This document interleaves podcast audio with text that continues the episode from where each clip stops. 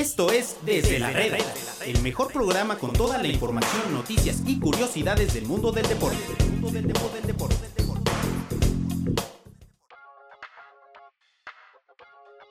¿Qué tal amigos? Bienvenidos a un episodio más aquí en Desde la Reda. Hoy es lunes 8 de julio y estamos aquí para llevarles lo mejor del mundo de los deportes. Hay que recordarles a todos que este programa lo trae caliente, lo trae también el vino Cuatro Soles. Omar me acompaña aquí también el, profesor Edgar Malagón, mi compañero Apolo Valdés, Jonathan Collazo y en la producción El APA. Así que ahora sí, comenzamos.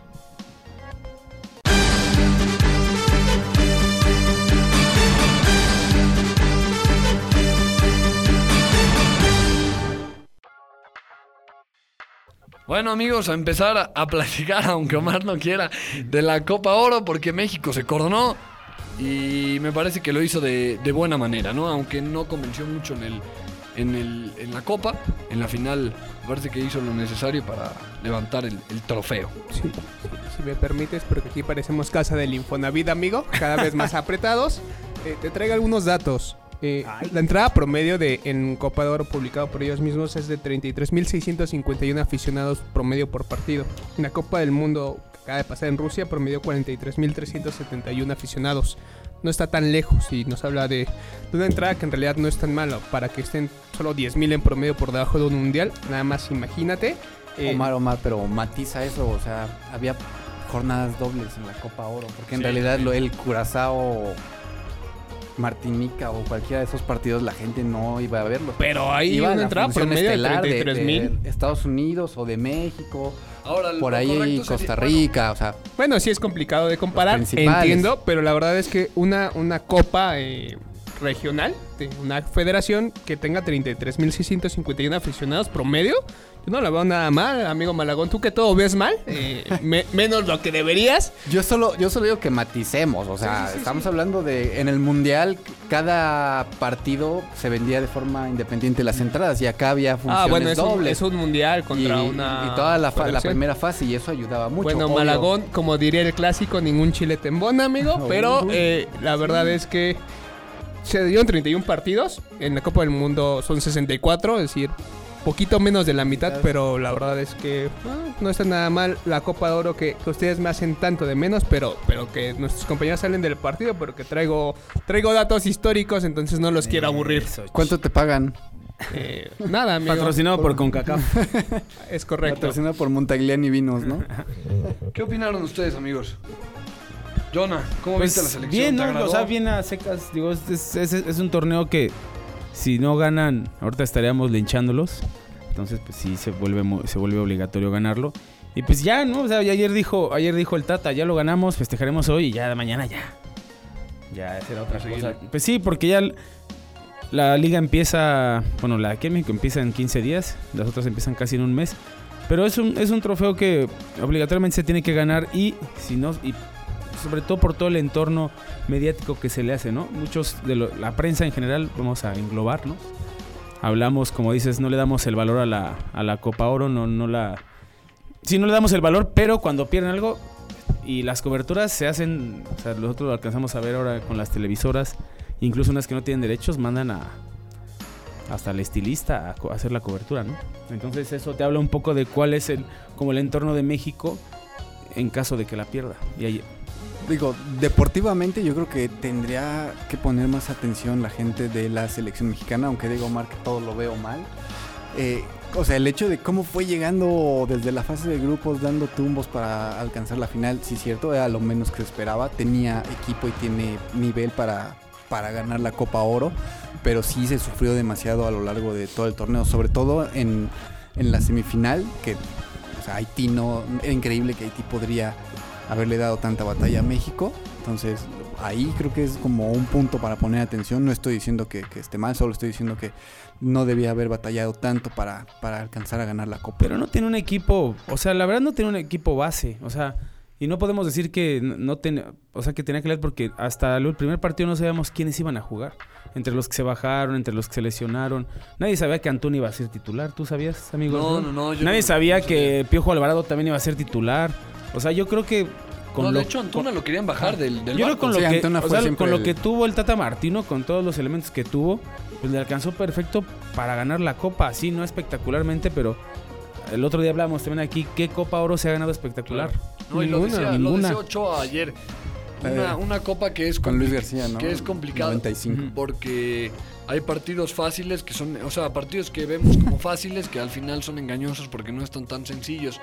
Y sí, me parece que no quiero parecer en el lugar común, pero sí ha crecido la, la selección por ejemplo, Aparte- de, de Haití. No se esperaba México eso. Las copas de, de las federaciones suelen tener un, un ingrediente extra. Tú, la verdad, si te hubieran contado que Brasil, que fue campeón, spoilers de la otra copa, empató apenas con Venezuela. Y eso, tirándola que medio la- le echó la mano el árbitro, no, no lo crees. Entonces, es de momento esos partidos que parecen de bajo nivel, que los tienes que ganar fácil, se te complican. Además, México es el gigante de- del área. O sea, Bueno. Curazao hace, hace una eliminatoria de dos años para llegar a Copa Oro y jugar contra México. Lo mismo hacen casi todas la- las islas de Centroamérica. México es el rival, es casi casi la Alemania de, de, de- claro, no comparación. Es el rival a vencer y todos le quieren ganar y todos salen a dar su partido más bravío del año contra México porque al final si Curazao le gana a México lo va a vestir por un ratote. Sí, que le no puede ganar y no puede clasificar y no pasa nada. Iba a decir que coincidía con Omar hasta que nos comparó con Alemania. Ah, bueno. entonces- No, Pero sí tiene- pero sí- la cerveza, hay un lazo histórico enorme, amigo. Tú que todo lo ves mal. Pero sí tienes un punto importante al decir que las copas regionales, eh, los mismos integrantes de las confederaciones sufren para lograr eh, campeonar y si no, pregúntenle a Egipto de Javier Aguirre que quedó eliminado en octavos de final Y siendo ante sede, Sudáfrica ¿no? y, Y siendo, siendo sede. Entonces, y ya pues algo parecido le eh, sufrió México para clasificar. Yo creo que debía haber sufrido menos. O sea, con un equipo parchado, porque la verdad sí fue un equipo parchado. Y con equipo, con jugadores sí con experiencia en Liga MX. Pero a ver, yo me quiero imaginar a ti, un- a un haitiano, correteándote.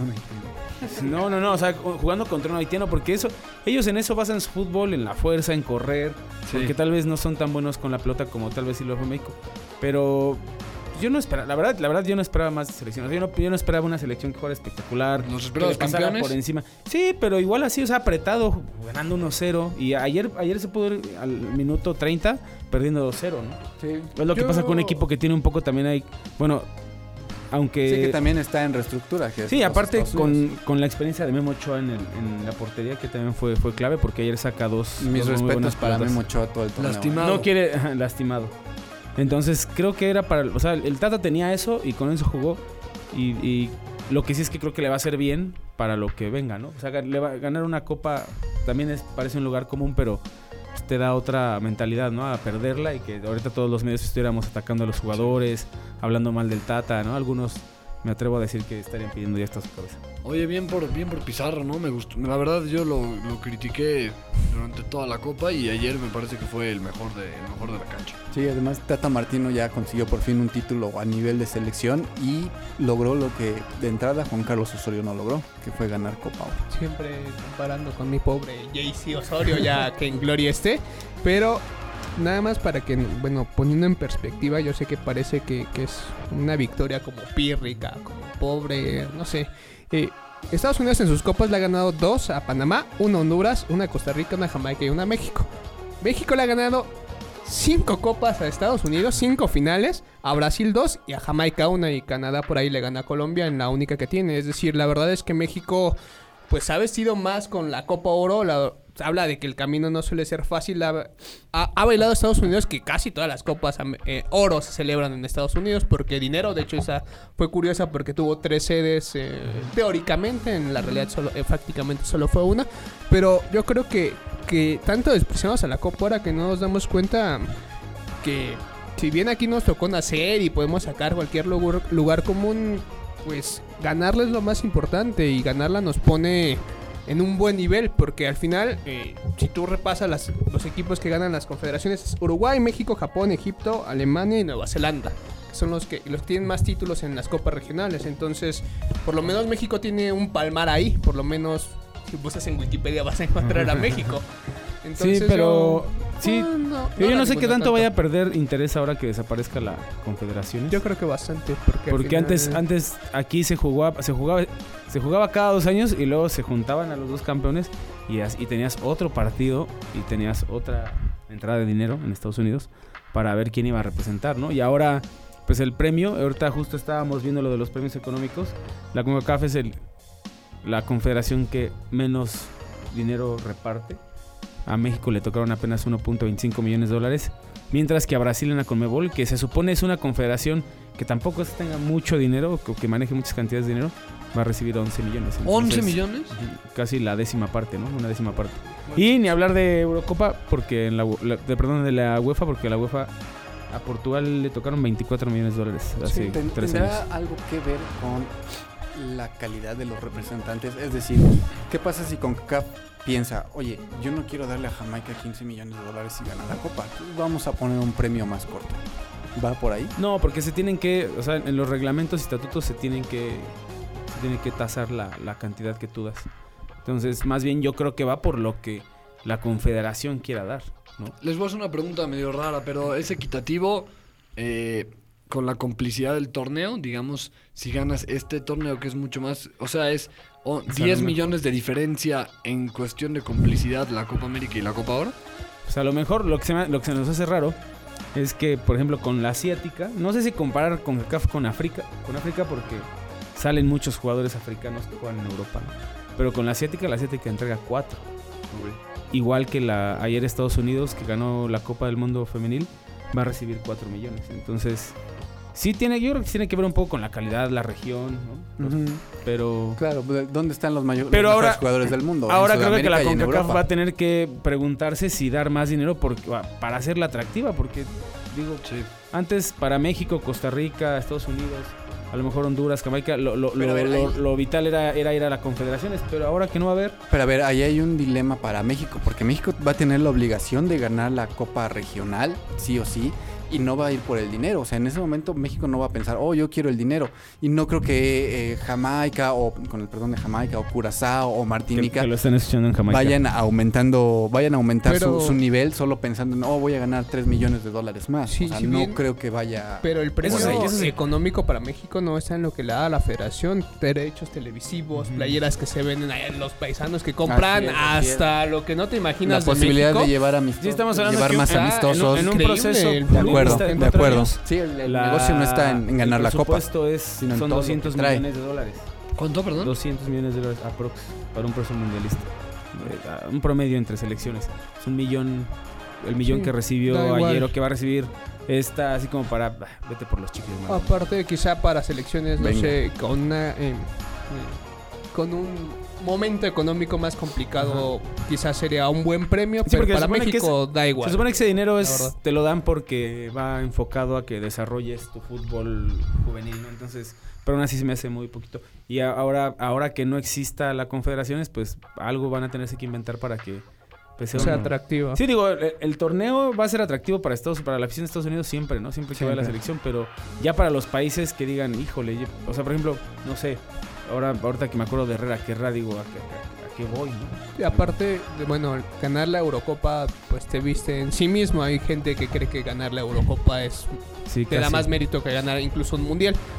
Hay gente en Sudamérica también ganar la, la Copa Libertadores te viste, pero ganar la Copa Oro no, me, me sigue costando trabajo que lo puedas que lo pueda poner una federación en su currículum y sea Pues impactante. lo tendrán que poner por, por Sí, la, sí, sí, la onda pero, administrativa, pues, pero... sí, sí que den aparte para, como bien lo dice Jonathan para el público mexicano algo que ya no te lleva a ningún otro torneo que siempre se vendió como Sí, claro. una copa trampolín que te va a Ajá. llevar a cosas más importantes. Se ve complicado, pero ojalá que, que haya cosas buenas que quieren meter a, a más selecciones para hacerla más molera ya todavía. Pues a ver qué pasa. Bueno. Pero, ¿qué opina Apolo Valdés? Que está muy Apolo, callado? Apolo. sí, sí. ¿No, ¿No quieres hablar de, de la Copa Oro? Pues bueno, yo creo que México, como dice, no hizo lo, lo necesario, pero también se vio bastante mal con Haití, con Martinica. Creo que eran partidos ganables este, de forma más sencilla, ¿no? Con Estados Unidos, pues hizo lo necesario. Pero yo creo que el camino sí fue. eh, Turbio. sí, más turbio de lo que de, de lo que se esperaba, ¿no? E incluso en algún momento ya está, no, pues nos van a echar, ¿no? Y pero pues bueno, finalmente se, se, se, se dio el resultado y creo que eso es lo importante. De hecho, Api ayer fue al, al Ángel. ¿Ah, sí? Junto No, yo- con Malagón. Sí. No, no, no. Yo, De yo hecho, sí temblé Se, se- el de- se les vio con una espuma en la mano. Sí, de hecho, el que empezó con los disturbios fue Apolo. Tenemos fotos en exclusiva. Yo donde sí temblé, la verdad, fue en el de Costa Rica. Ahí sí creí que ¿Sí? Sí, ahí ¿Sí ahí sí creí que... Yo- es que los, el- los penaltis son un volado. Ah. No, y sobre todo cuando empezó fallando Raulito. Pues fíjate que a mí no me dio preocupación increíblemente. No, la verdad es que pensé. va a fa- Omarcito, el hombre sin miedo. No, no, pero va, Miguel va a fallar Sabá. algo, va a fallar Costa Rica. En algún momento dije, ahí se levanta México y mira. Sí, gracias a que hiciste esa- Yo la verdad sí, porque hasta ese momento nadie sabía, todos sabi- no sabíamos que Ochoa nunca ha sido un buen parador de penaltis. Pero Pero bueno, bueno. ahí, ahí se sacó la espina muy bien. Vamos a corte y volvemos aquí a Desde la Red.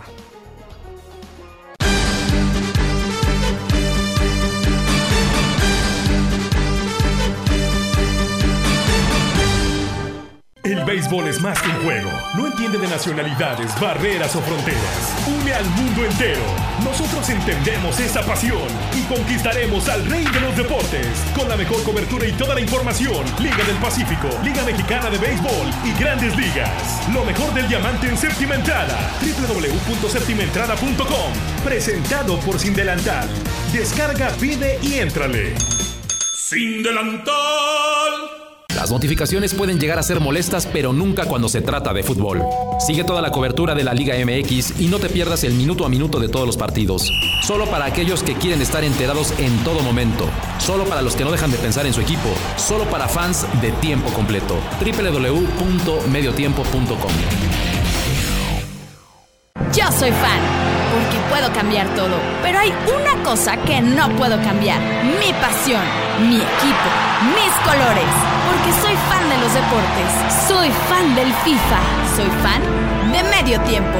Para fans de tiempo completo. www.mediotiempo.com En medio tiempo, el mejor fichaje del año sigue haciendo de las suyas. El mejor humor deportivo a través de la talacha con el Wherever Tomorrow. Aquí sí se juega más de tres minutos. No te lo pierdas. www.mediotiempo.com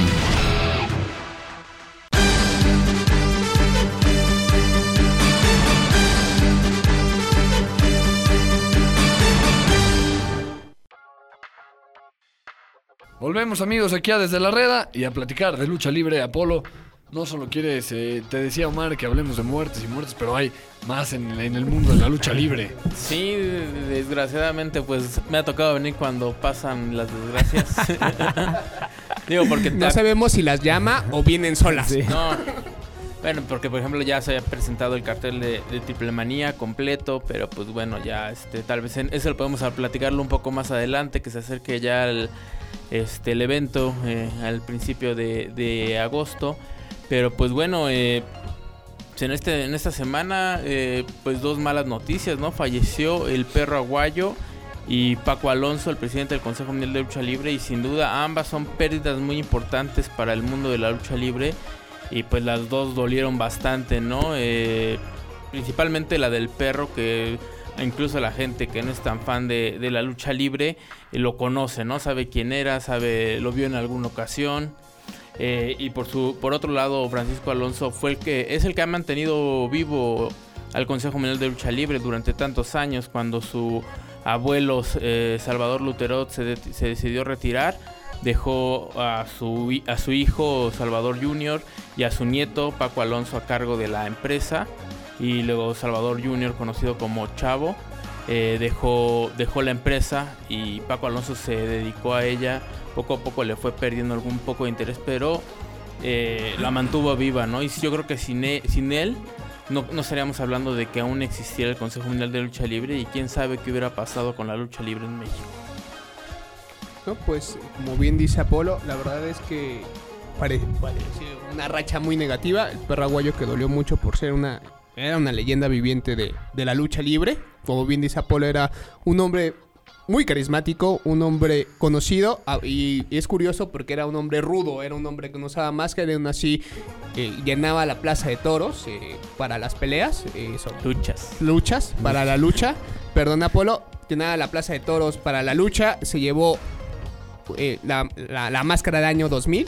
Que, que es Sí, también otro, otro importante de la lucha libre. Se también lo rapó, de hecho. Se puede, puede Sí, presumir hecho, que es la dupla. aquí en- desde la Ah. radio, ¿no? tenías el... Esas batallas contra los, hermanos números de Dinamita. cuántas... eh, Sí, pero hoy no los anoté en mi libreta, amigo. Mejor no hables de eso. Hoy, hoy, hoy anoté puros Las números de. CONCACAF. Sí, sí, sí. No, pero, aunque, aunque, bueno, yo, por ejemplo, yo que no, no seguía ya como mucho de lleno la, la lucha libre, pues sí, de, de morrillo me tocó crecer con, con el perro aguayo, ¿no? Y sí era como, en- bueno, cuando uno va creciendo, es de los, de los primeros con los que uno se queda, ¿no? Por la forma en que vestía, por, como dicen, era un, era un tipo muy carismático y yo siempre pensé que era técnico.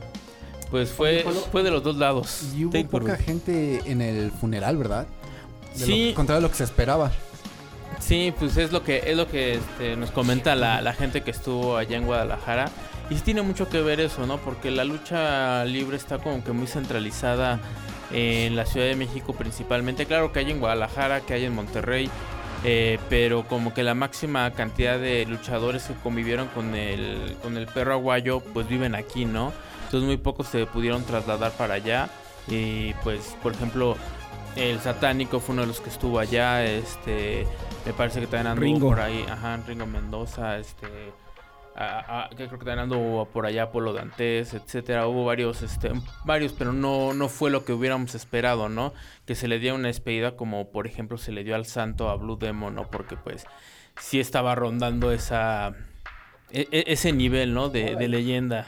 No sé si, no sé si, digo, no sé si la muerte también del perro Junior. Junior, digo, ya al final, digo, no tiene nada que ver, pero con la muerte del perro, por ser un accidente y por la forma en que se dio, pues fue algo que más llamó la atención, ¿no? Y fue algo que, como que los medios de comunicación se desbordaron por eso.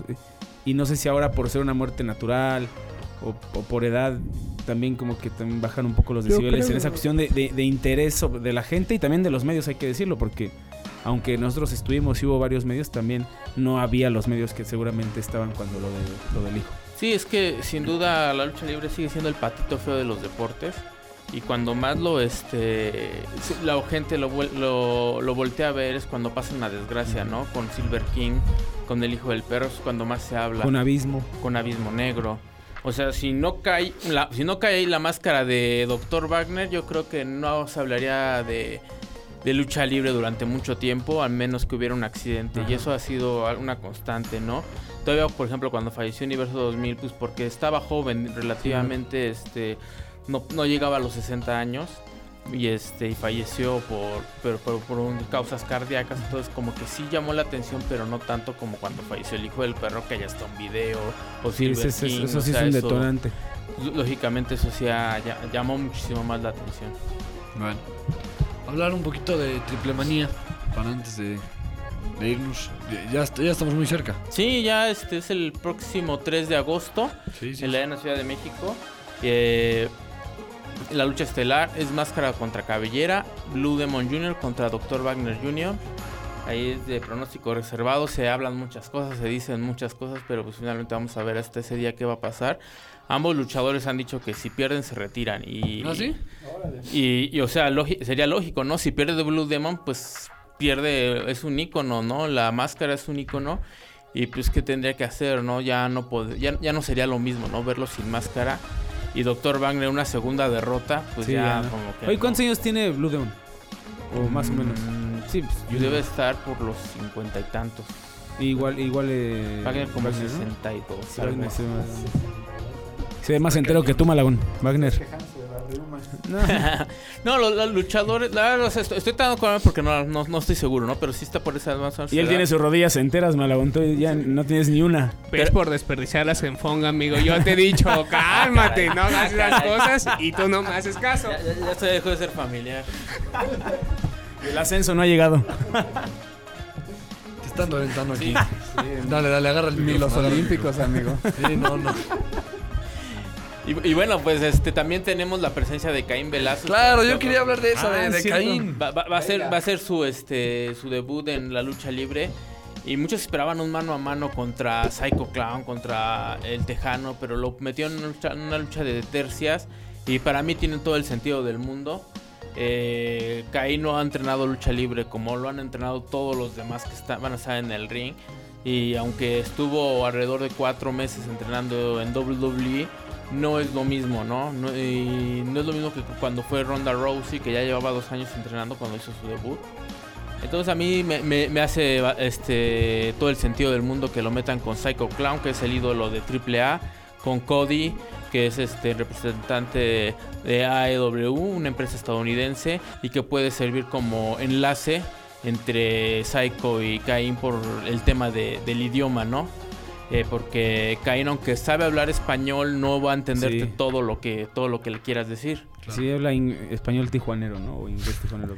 Sí, lo, este, ya, se, ya cada vez se entiende mejor, la verdad, porque la primera vez que lo entrevisté, nada más me decía como dos, tres palabras en, en español y se quedaba callado y te quedabas, ya acabó, ¿Qué? Pues ya, ya, te- ya, ya como que ya se desenvuelve mejor. Pero seguramente será igual una como un imán de taquilla, ¿no? Para Sí, pues la gente que, que no, que no ve mucho lucha libre, aunque va a estar atento por lo de Demon y, y Wagner, Como Jonah. así es, Sí, sí. pues van a ver, ¿no? Es, sí. es- es el morbo, es el morbo. Pero sí tendría, sí, la verdad es que se me antoja ir a, a Triple Manía, se me antoja ir. Apolo, ¿tienes boletos? No. No, todavía no. Estamos viendo, estamos viendo. Yo fui a las luchas hasta de la arena ahí- Naucalpan, ¿qué les pasa? Dile a Polo que te regale uno. Sí, ¿A ti ya te regaló o qué? No, a mí A ti no. te lo regaló Fong, ¿no? pues muchas gracias, Apolo. Saludos a Eric. No, pues gracias a ustedes y espero que ya, eh, ya que estemos a nada de triple manía, podamos hacer una, Análisis más, un más análisis completo. más grande. Jonah, muchas gracias. Alfredo, nos vemos este mañana. Ah, como ya, me, ya- como ya me invité. No, Alfredo. bienvenido. Muchas gracias. Y Omar, muchas gracias, amigo. Un placer que me hayas invitado, amigo. Eh, no se les olvide entrar a mediotiempo.com. Tenemos eh, el único e inigualable especial sobre ratings de televisión. Si quieren ver quién ganó, no solo en Shadow Boys, en absolutamente todo, lo tenemos en mediotiempo.com. También en séptima entrada. Eh, la verdad es que nuestro editor estrella, creo que hoy se quedó dormido y no hizo ninguna nota. No, ¿cómo? Como. Hay un, hay un buen especial, es que siempre digo de las mías, pero... No, no, no. Pues, ¿De por qué? Sí, sí, editor estrella, si, no las tú, presume- amigo. si no las presumes tú, ¿quién? De por qué afecta a los bateadores eh, participar en el Home Run Derby.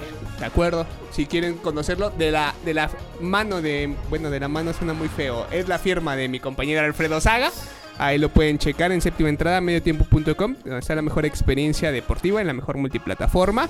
También estamos en Facebook, Twitter e Instagram. Si quieren mensajearnos por Facebook, ahí se van a encontrar una agra- agradable sorpresa. Agradable, agradable. agradable, agradable. sí, ¿Tú, amigo. le- tú eres el que contesta? No, eso sería muy agradable, pero lo podemos, lo podemos manejar. Es que tenemos un hamster que Ah, entrenamos para hacerlo. sí, Podemos sí, hacer hasta video, Sí, video de hecho, ya, ya he ligado tres veces, chat. ¿no? Pero bueno, muchas gracias a la PA también en, en la producción. Eh, recordarles eh, que Caliente es el que trae este, este podcast, también el vino Cuatro Soles. Estamos en Spotify, en iTunes, en SoundCloud, en todos lados, como desde la red, en medio tiempo en la sección MT Radio. Escúchenos y hasta mañana. Esto fue Desde la Reda. Los esperamos mañana con más información del mundo del deporte.